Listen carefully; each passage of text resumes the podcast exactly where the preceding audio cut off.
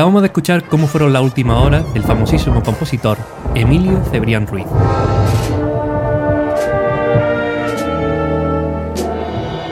La suya fue una muerte temprana, a la edad de 43 años, lo que nos privó a buen seguro de un gran número de composiciones, como las que ya tenía hasta la fecha. El maestro Cebrián se encontraba en la localidad valenciana de Liria, invitado por su hermano Francisco. La obra del concurso era precisamente Acuarelas Campesinas, que, al no poderse interpretar al aire libre por la lluvia, se convino que la banda que yo mismo dirigía celebrase su concierto en el teatro de dicha banda, y antes de comenzar le dije, vamos a dar el concierto mano a mano, las obras que él dirigía serían Churumbelerías y Una noche en Granada. Esta sería precisamente la última obra que el maestro dirigirá en un memorable concierto celebrado el día anterior, donde la composición alcanzó el mayor de los éxitos conocidos hasta. El espectáculo mano a mano de los hermanos Cebrián no llegó a celebrarse, mientras el público esperaba en el patio de butacas la llegada del maestro, Emilio se asomó a una puerta balcón sin balustrada, precipitándose al vacío, perdiendo así su vida.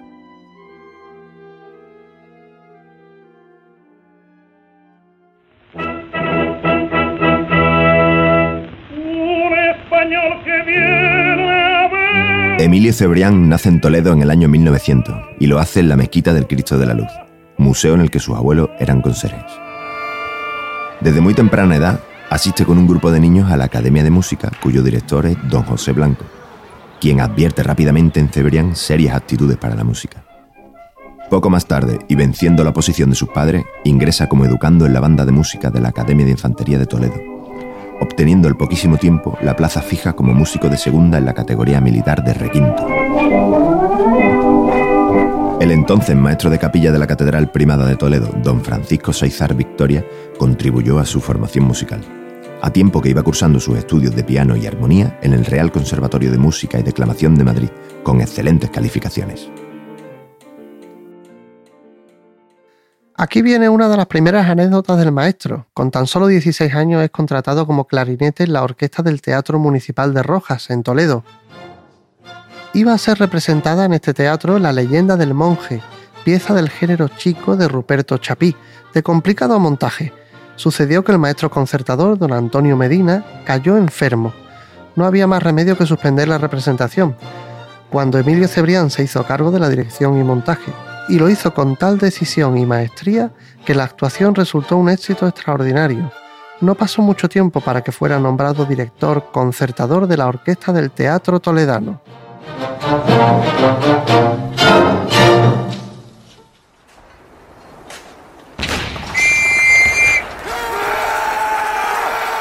Llega la década de los 20. El mundo acaba de despedir la Primera Gran Guerra Mundial y como en la actualidad, una pandemia, la gripe española. Son los bautizados como felices años. En nuestro país se produce un resurgimiento cultural importante, en la literatura con la generación del 27, la pintura con Pablo Picasso, Salvador Dalí y Joan Miró. En el arte del papel pentagramado destacan Isaac Albéniz, Enrique Granado, Joaquín Turina y sobre todo Manuel de Falla.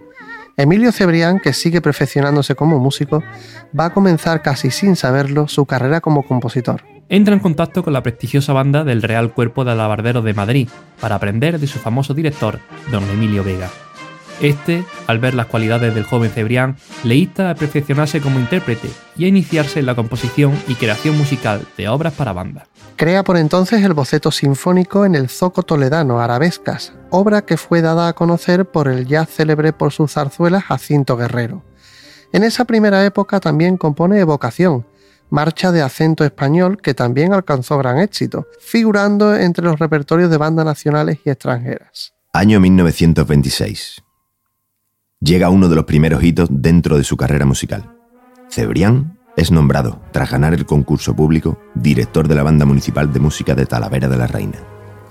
Este llegó cargado de ilusión y proyecto, pero se encontró con la difícil tarea de levantar una banda que había estado al borde de desaparecer. Uno de sus discípulos era Eladio Martínez Montoya, lo recordaba años después en páginas de La Voz del Tajo. Llegó a Talavera con un bagaje de ilusiones, era su primera banda como director y venía ella cuajado de proyectos. Pero la desilusión tuvo que ser terrible porque la banda estaba virtualmente deshecha. Aunque contaba con muy pocos músicos y un instrumental precario, Emilio Cebrián no se amilanó. Era un hombre extraordinario, amigo de todos, sin importar categorías ni condicionamiento social. A todo el mundo hacía partícipe de sus proyectos y comentó qué esperaba de aquella banda, por lo que contra viento y marea hace una reparación a fondo y prepara su primer concierto. El momento culmen del maestro Emilio Cebrián al frente de la banda de música de Talavera llegó con la participación de dicha formación en el concurso regional de bandas de música que con motivo de las fiestas patronales organizó el Ayuntamiento de Toledo. La obra obligada para todas las bandas participantes era El huésped del sevillano, ya muy famosa composición del toledano maestro Guerrero. Eladio Martínez recuerda la tensión y el nivel de los ensayos. Estamos en pleno verano y los diarios ensayos se realizan en el patio de San Jerónimo, entre la Colegial y San Prudencio. El trabajo es minucioso, pasaje por pasaje, músico por músico han de ir demostrando su dominio en las obras. Especialmente los solistas son sometidos a un continuo trabajo.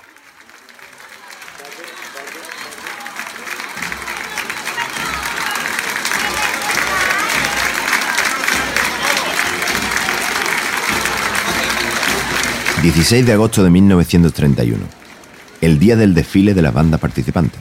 La plaza de Zocodover es una auténtica fiesta, según las crónicas, y la banda de música de Talavera causa sensación. Su presentación es impecable. Uniformes nuevos, nueva instrumentación. En el Museo Toledano de Santa Cruz vuelven los músicos a ensayar. Cebrián ha elegido la fantasía de La Verbena de la Paloma, que suena en el ensayo final con ese aire jocoso y juncal que posee la música de Bretón. La banda de música de Talavera, bajo la dirección de Emilio Cebrián Ruiz, gana el primer premio, el mayor galardón hasta entonces logrado por dicha banda. A partir de entonces, la fama y éxitos del maestro toledano se suceden. La reina Victoria Eugenia, esposa de Alfonso XIII, se interesa vivamente por sus composiciones y diversas casas editoriales empiezan a solicitarle. Llega al final de su etapa en Talavera y el maestro escribe el himno Gratitud. Este deja un gran recuerdo con su cordialidad y cariño. En el atril destaca su exigencia, lo que le llevó al éxito, en palabras de Ladio Martínez. No solo prestigió nuestra banda, sino que hizo músicos en ella que después triunfaron fuera de Talavera en otras bandas de música.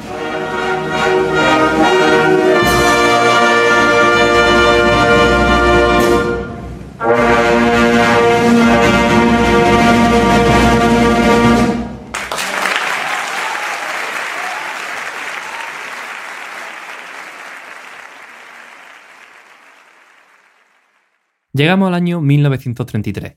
Comienza la etapa por la que su nombre se liga a la marcha profesional. Queda vacante la plaza de director de la banda municipal de Jaén y el maestro Cebrián vuelve a demostrar su valía ganando la oposición. Se organizó un concurso de méritos para dilucidar el que fuera nuevo director de la banda municipal de Jaén. En el jurado estaban el maestro Vega, Gómez Camarero y Martos. Tras hacer unos brillantes ejercicios, la banda tenía que interpretar unos pasajes de diversas músicas, entre ellas se encontraba la partitura de La Alsaciana de su paisano guerrero.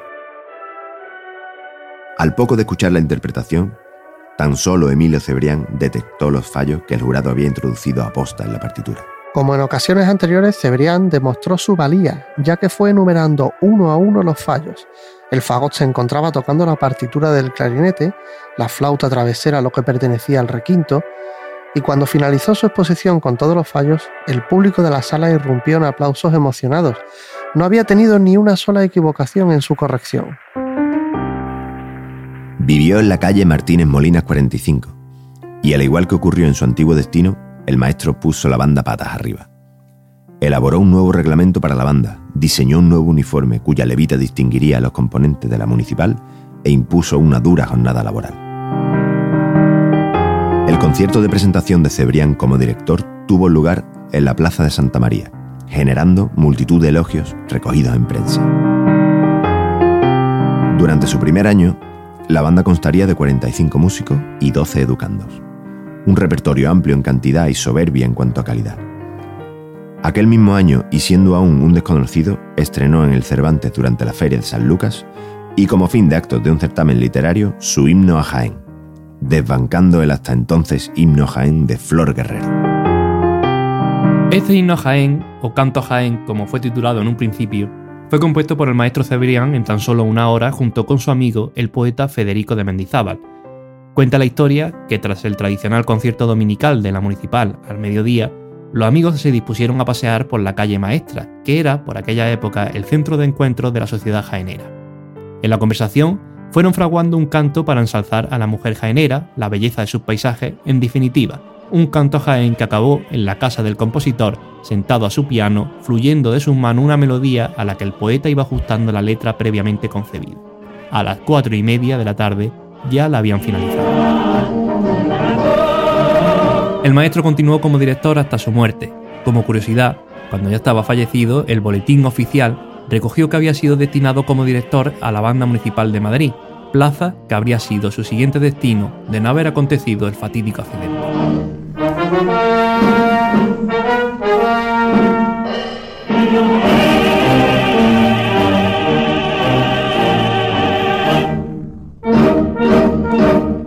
Continuamos en la ciudad de Jaén, 1934. En aquellos años, en la popular cofradía del abuelo, regentaba el cargo de fabricano del Paso del Señor Antonio Delgado Anguita. Este cargo es el que se le conoce en otras partes de Andalucía como capataz, aunque también hace labores de prioste, montaje y cuidado del paso. El histórico fabricano, nombrado perpetuo con el paso de los años, fue el que pidió al maestro Cebrián que compusiera una marcha procesional para el Señor, pues hasta ese momento durante la procesión tan solo se interpretaban las marchas Pobre Carmen y España llora. Tan solo tuvo que llegar la madrugada del Viernes Santo para que el maestro le tomara la palabra.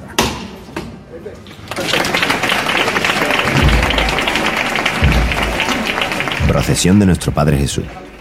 El maestro Cebrián abandona momentáneamente su condición de director de la banda municipal para aportar el paso desde el cantón de la ropa vieja al campillejo de Santiago.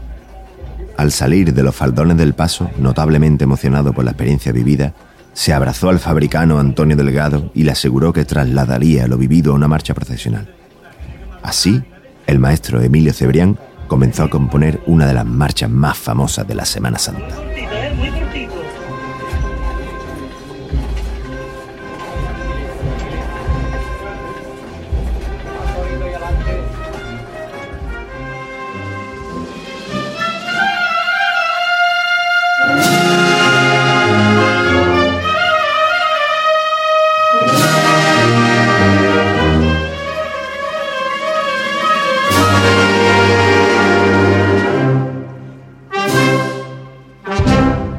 Se creó mucha expectación en torno al estreno de la nueva marcha en la ciudad, siendo del agrado del público jienense desde los primeros ensayos. El maestro Cebrián quiso dejar constancia de esta unión entre la devoción a nuestro Padre Jesús y la ciudad.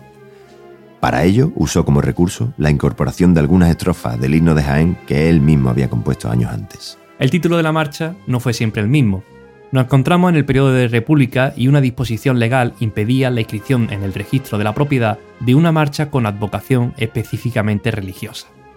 En un principio, el nombre de la marcha fue El Abuelo, marcha fúnebre, hasta que posteriormente Maestro Cebrián cambiara su denominación por la actual, Nuestro Padre Jesús Nazareno, marcha de procesión.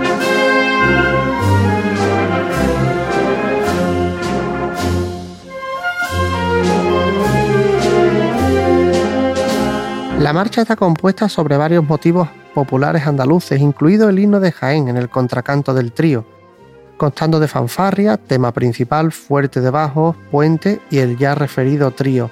Está escrita para la plantilla habitual de banda de música, flauta, clarinete, oboe, requinto, saso alto, saso tenor, barítono, trompeta, fliscorno, trompa, bombardino, trombón, tuba y percusión. Tiene una duración de entre 9 y 10 minutos los cuales se derivan gracias a, su da capo, que raramente es interpretado para reducir así el tiempo de la misma. La marcha se estrenó el 10 de noviembre de 1935 en la Plaza de Santa María de Jaén.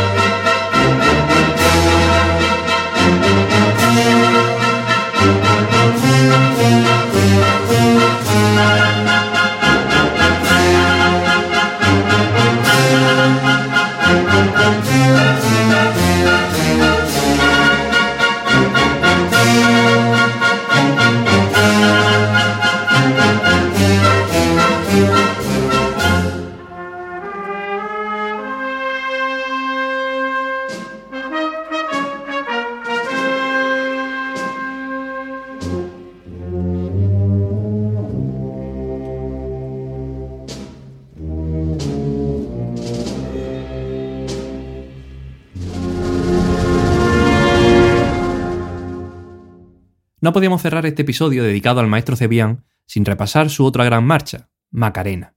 La relación del músico con la ciudad de Sevilla es muy anterior a la composición de la marcha y pudo haber cambiado la historia anteriormente relatada. En el año 1933 se convocó oposición para optar al puesto de director de la banda municipal de Sevilla, y el maestro mostró interés en participar, idea a la que renunció al conocer la intención de impugnar la convocatoria por la Asociación Nacional de Directores. Viajamos al 3 de abril de 1942, origen de Macarena.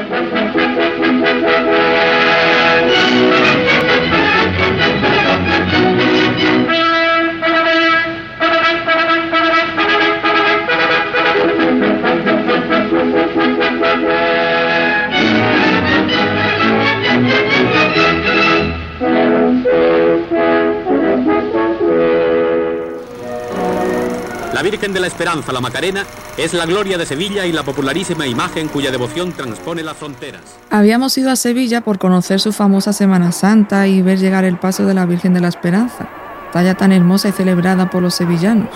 Prometió mirándola estasiado, al año que viene te traeré una marcha. Y así es como nació la Macarena, una de sus preciosas marchas de procesión. Estas son las palabras de Valentina Ruiz, esposa del maestro Cebrián, recogidas en el libro Temas Toledanos de Manuela Errejón.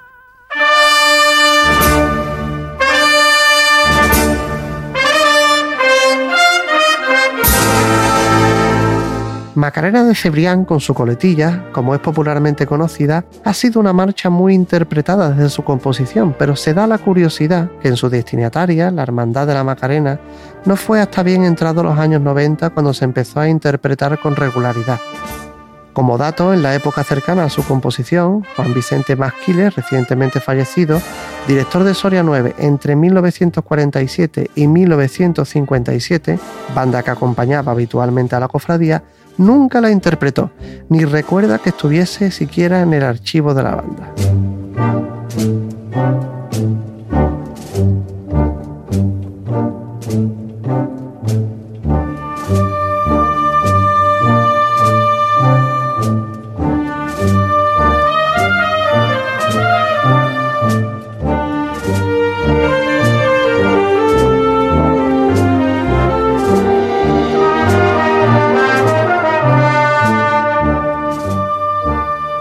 Resultado de.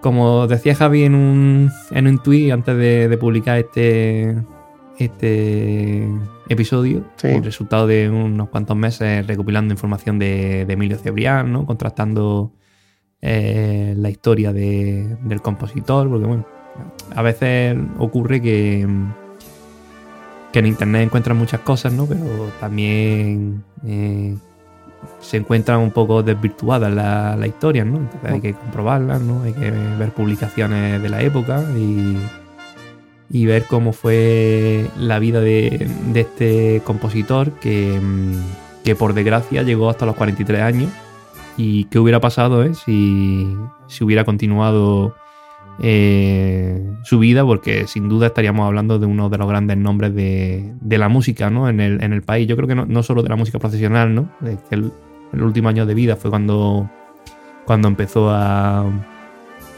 a desarrollar esta, esta faceta, sino de la música para banda, para banda de música en general. Pues estaba ya propuesto para la banda municipal de Madrid y posiblemente lo hubiéramos perdido como compositor de marchas, diría yo. Sí, bueno, no, no lo sabemos, ¿no? Porque, bueno, eh, se quedó esa especial eh, vinculación ¿no? con, con Jaén y, y bueno, de- desde allí pues, Yo eh, sí. hizo marchas que, que, bueno, yo creo que son básicas, ¿no? Para el repertorio de, Que no- de banda de música. Sí, además, eh, nuestros oyentes lo sabrán, no tienen muchas marchas compuestas, ¿no? Jesús preso, Ujú. Cristo de la Sangre, eh, Nuestro Padre Jesús, ¿no? Macarena y María, una marcha que yo, María. yo eh, no tiene fecha de composición, yo todavía dudo que sea de Emilio Cebrián. Yo es que escuchas todas las marchas de Cebrián y es que esa marcha no parece de Cebrián. Esa marcha es que se sale completamente de- de- del estilo, del, incluso de la instrumentación de Cebrián. Bueno, es que tendrá que venir Antonio Moreno Bolaño y decir, no es letra de Cebrián. Ahí está, tenemos que pasar el test, el test Bolaño. Eh, bueno, y ya te digo, yo creo que si se hubiera ido en el año 43, 44 a Madrid, a la banda municipal hubiera tirado por la copla, eh, como... A lo mejor hubiera sido todavía más famoso, ¿no? Sí, sí hubiera llegado a ser muy, famoso, sí. Aunque bueno, la verdad es que los escritos de la, época, todos los escritos que hemos encontrado, eh, se le da bastante eh, importancia ¿no? a, su persona y hay anécdotas muy curiosas, ¿no?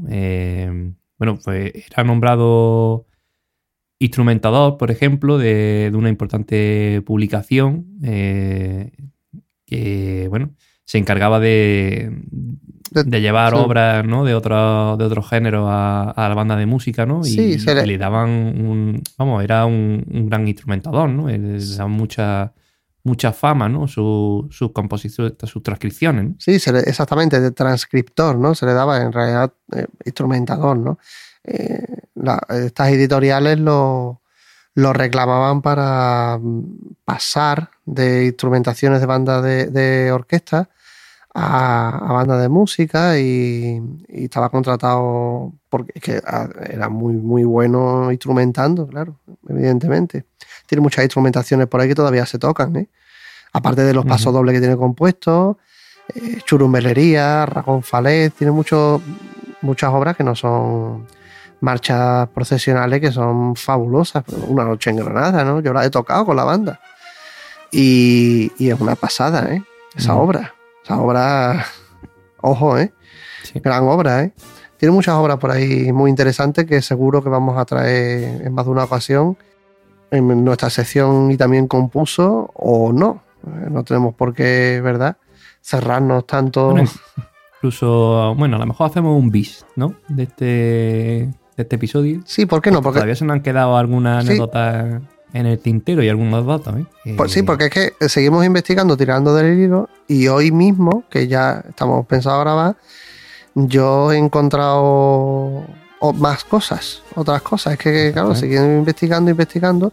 Ayer estuve eh, también en la biblioteca pública, que me dice la de la puerta, lleva desde 2007 sin venir. Y digo, vale. es que hay internet y tiene Ficha. Claro. Tiene, ficha. Sí, sí, sí. Y me fui arriba al fondo local, estuve echando un vistazo y bueno, he encontrado un par de cosas que después ya en internet he encontrado también.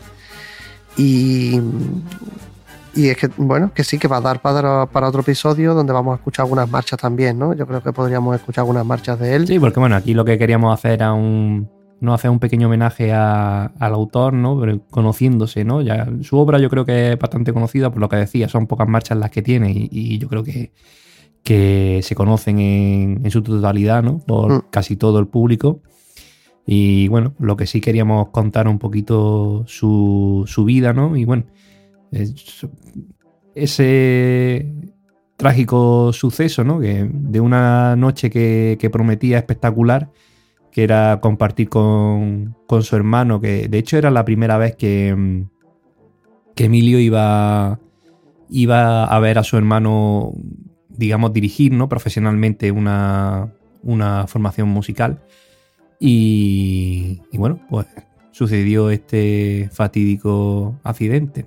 Sí, y bueno, hemos hablado de Macarena eh, en el último corte y es curioso que el otro día ponías en redes sociales eh, el enlace de, la entrevista que le hicieron a Abel Moreno, le hizo Víctor García Rayo a Abel Moreno. Eh, y ahí cuenta el, origen de la otra Macarena, ¿eh? que nosotros hemos contado en la de la de Cebrián y en la de Abel Moreno. Y cuenta Abel Moreno que, bueno, una, fue invitado al traslado de la Virgen al Paso y cuando la tenía mm, cogida ¿no? a, la, imagen, dice que le habló y le pidió perdón porque él compuso una marcha con el nombre Macarena cuando ya existía otra. Dice que la Virgen le dijo que a Abel Moreno que su nombre iba a estar ligado, el de ella y el de él, porque la marcha se iba a conocer como Macarena de Abel Moreno y la otra como Macarena de Cebrián, y es así.